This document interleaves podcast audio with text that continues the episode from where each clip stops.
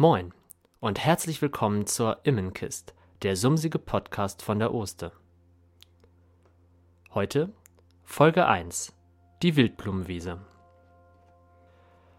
Moin, ich bin Johannes und ich bin Imker und ich habe gedacht, ich mache mal einen Podcast, um Erfahrungen zu teilen. Ich habe in den letzten Jahren festgestellt, dass man sich als Imker ganz viel aneignen muss und jeder muss das irgendwie selbst machen. Und ich habe gedacht, Mensch, ich könnte das Wissen, was ich mir erarbeitet habe, auch einfach festhalten und euch zur Verfügung stellen, um das zu teilen, damit ihr euch nicht mehr die Arbeit machen müsst, um alles herauszufinden. Wie genau das ablaufen wird, weiß ich noch nicht. Ob das immer als Podcast kommt oder mal als YouTube-Video oder ob ich das einfach nur fotografisch dokumentiere, das weiß ich nicht. Ich lasse mich mal überraschen, ich probiere verschiedene Dinge aus und Mal eignet sich vielleicht das eine besser und mal das andere. Falls ihr heute im Hintergrund verschiedene Knallgeräusche hört, wir haben heute, also jetzt, wo ich das aufnehme, den 31. Dezember. Und es kann sein, dass man ab und zu was hört. Also wer, wie schon eben gerade wie schon eben gerade gesagt, wir haben den 31. Dezember, also kurz nach Weihnachten und über Weihnachten schaut man ja oft die alten Filmklassiker. Und das habe ich auch gemacht. Ich habe neulich Michel aus Lönneberger geguckt und habe dann nochmal festgestellt, Mensch, und habe festgestellt, Mensch, da blüht ja richtig viel am Wegrand. Weiße Blumen, lilane Blumen, irgendwie ist das fast egal, welche Jahreszeit, außer halt Winter. In diesem Film blüht einfach immer was. Und dann habe ich nachgedacht, wie ist das eigentlich bei uns? oder bei mir, wo ich wohne, wie ist es da eigentlich? Und ich konnte mich erinnern, als Kind gab es ganz viel Straßenbegleitgrün und dann wurde das weniger und jetzt wird es irgendwie so ein bisschen mehr. Und als Imker ist man ja angewiesen auf viele Blühpflanzen und kommt dann vielleicht auch dahin, dass man denkt, ach, ich könnte mal einen Blühstreifen anlegen oder eine Blühfläche. Und darum soll es heute gehen. Erstmal muss man rausfinden, was ist überhaupt in meiner Umgebung. Ich habe das gesamte letzte Jahr alle zehn Tage eine Liste geführt. Also ich bin aus dem Haus rausgegangen, 100 Meter weit ungefähr, und habe in jede Richtung geguckt, was, was wächst da eigentlich. Viel bei mir im Garten, viel so auf der anderen Straßenseite. 100 Meter ist jetzt auch nicht so die ganz weite Strecke, aber man kann so, so einen groben Einblick gewinnen, was ist in meiner Umgebung, was wächst da eigentlich. Und ich habe nämlich auch gedacht, so viel Pflanzen, an denen Bienen auch zu finden sind, die gibt es gar nicht. Und daran habe ich mich getäuscht. Also ich habe nur Pflanzen aufgeführt, die auch von Bienen besucht worden sind, von Wildbienen und von Honigbienen habe ich auf, aufgeführt, weil mir Wildbienen auch sehr am Herzen liegen. Und ich habe festgestellt, also es sind fast 200 verschiedene Blühpflanzen die über lange, lange Zeit im Jahr blühen. Also ich glaube, die ersten habe ich im Januar aufgeschrieben und die letzten haben bis in den Dezember geblüht. Also ein wirklich langer, guter Zeitraum, in dem Bienen Nektar und Pollen finden können. Möchtest du es auch machen, also einmal so ein Jahr rumgehen, dann könntest du auf meiner Internetseite vorbeischauen, www.imkerei-esselborn.de. Da findest du in dem Bereich Media die Liste ähm, einmal zum Anschauen, was bei mir so war, und dann kannst du aber auch die Liste runterladen als Blanko und selbst ausfüllen. Hat man jetzt trotzdem irgendwie noch eine kleine Fläche übrig und möchte auf dieser Fläche vielleicht eine Blühmischung aussehen, es ist vielleicht wichtig zu wissen, was für einen Boden habe ich eigentlich. Gerade wenn man vielleicht auch mehrere Bienenstände hat und sich überlegt, ich könnte ja an jedem Bienenstand so ein bisschen was für die Umwelt machen, für die Bienen, ist es wichtig zu wissen, was man hat. Wenn ich jetzt hier so sitze und in die vier verschiedenen Himmelsrichtungen schaue, dann sehe ich vier verschiedene Böden. In die eine Richtung, da gibt es den Marschboden, ein schwerer Boden, alter Meeresboden. Wenn Feuchtigkeit da ist, ist der, ist der ziemlich schnell schlickig und matschig. Und Und wenn es trocken wird, dann reißt er so richtig kräftig und vor allem relativ schnell auf. So wie man das aus Bildern von Afrika, so alte Flussbetten, die ausgetrocknet sind.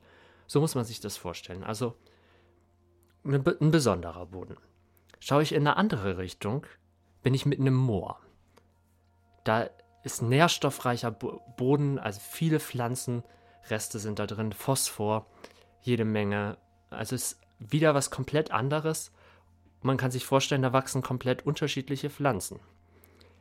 In die anderen Richtungen ist Geest, aber auch nicht die gleiche Geest, sondern auf der einen Seite ist so sehr sandige Erde oder sehr sandiger Boden ohne viel Lehmeinschlüsse und in die andere Richtung sind viele Lehmeinschlüsse und manchmal sogar Kreide. Also ich habe hier wirklich auf engstem Raum ganz viele verschiedene Böden. Und jeder weiß, verschiedene Pflanzen brauchen unterschiedliche Böden. Also, was pflanze ich jetzt an? Wenn man alles richtig machen möchte und wirklich gute Pflanzen aussehen möchte, die die Wildbienen vor allem auch nutzen können, dann sollte man auf eine regionale Saatgutmischung zurückgreifen. Die normalen Saatgutmischungen, die man kennt mit Sonnenblumen, ähm, Facelia, Ringelblume, Kornblume und so weiter, die sind zwar schön, sind gut fürs Auge, aber jeder von uns hat das schon gesehen, dass eine, der eine Blühstreifen blüht im Mai, der nächste im Juni, dann wieder im Juli und manchmal sogar noch im November. Aber irgendwie sind es so, so völlig untypische Zeiten, an denen zu den Pflanzen blühen. Ist zwar gut, unsere Honigbienen lieben das, aber Wildbienen sind manchmal ja auch auf heimische Pflanzen angewiesen, manche Bienen ja sogar auf eine einzige besondere Pflanze. Und deswegen ist es wichtig, ein Blühangebot zu schaffen, das wirklich über einen langen Zeitraum an einer Stelle Nahrung bietet und nicht immer stoßweise. Wie findet man diese Saatmischung? Nur einfach mal im Internet eingeben, regionale Saatgutmischung. Und dann taucht da meistens so eine Karte auf. Man muss wissen, wo man wohnt in Deutschland, denn es gibt für die einzelnen Regionen unterschiedliches Saatgut. Das Pflanzenmischverhältnis ist dann speziell auf die Region angepasst. Ein bisschen aufpassen und ein bisschen beobachten muss man das Ganze. Nicht alle dieser Saatmischungen für die Region sind gleich. Wir haben hier zum Beispiel Region 1 und bei dem einen Hersteller ist der Anteil von Gras da drin bei 70 Prozent und der Anteil der Blühpflanzen nur bei 30 Prozent. Das ist dann eher für Landwirte gedacht, die vielleicht Heu daraus machen wollen. Wir als Imker haben vielleicht Tiere, die Heu brauchen, aber die Bienen jetzt nicht so sehr. Also für uns ist schöner, einfach eine, einen höheren Anteil an Blühpflanzen zu haben. Hat man denn dann richtige, den richtigen Hersteller gefunden, sollte man sich immer noch mal diese Pflanzenliste angucken mit den verschiedenen Inhalten. Was sind denn da überhaupt für Pflanzen drin? Denn vielleicht sind das sogar Pflanzen, die man im Garten hat. Also ich habe festgestellt, viele der Pflanzen, die auf dieser Liste stehen, sind Pflanzen, die bei mir im Garten bereits wachsen. Ihr seht, wenn ihr wisst, wo ihr wohnt und euch so ein bisschen mit den Böden beschäftigt habt, ist es relativ einfach, die Saatgutmischung zu finden. Das heißt jetzt aber nicht, dass jede Blume, die da angekündigt ist, auch aufkommt.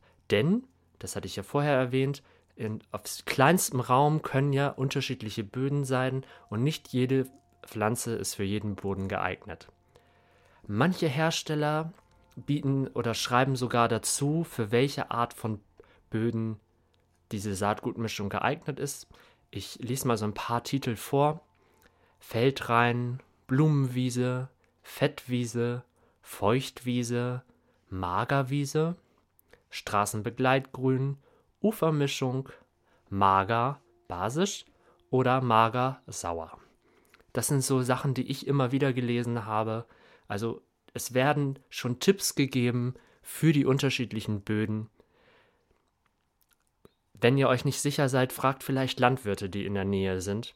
Die kennen sich am besten mit den Böden vor Ort aus und wissen vielleicht auch, welche Pflanzen ganz besonders gut wachsen. Damit wären wir auch schon beim nächsten Punkt, rechtliches.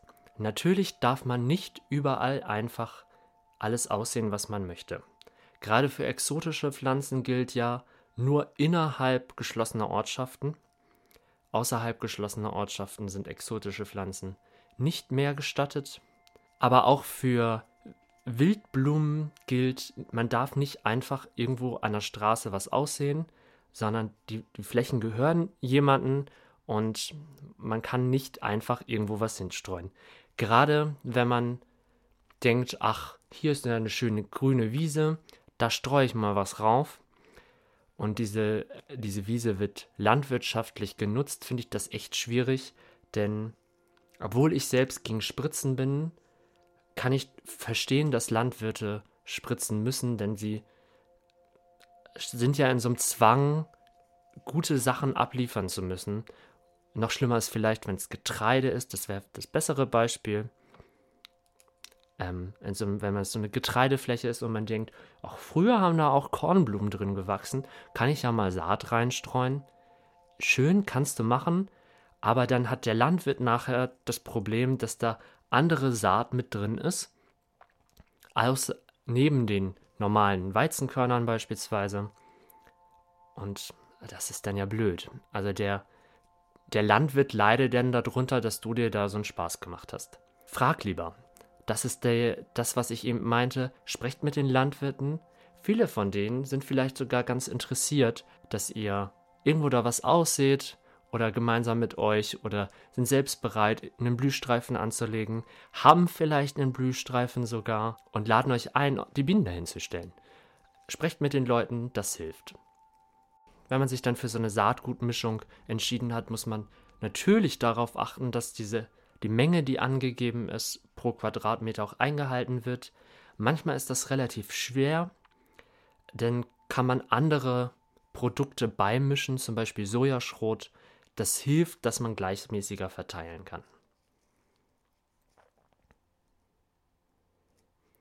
Alles klar.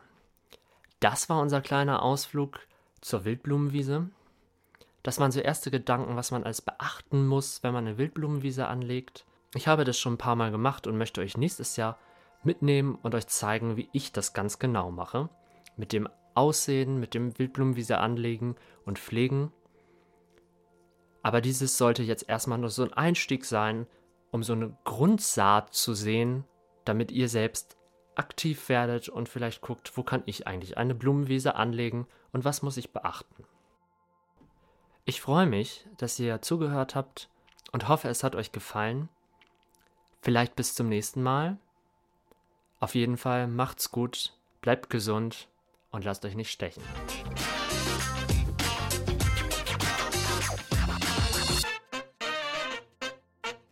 Das war die Immenkist, der sumsige Podcast von der Oster.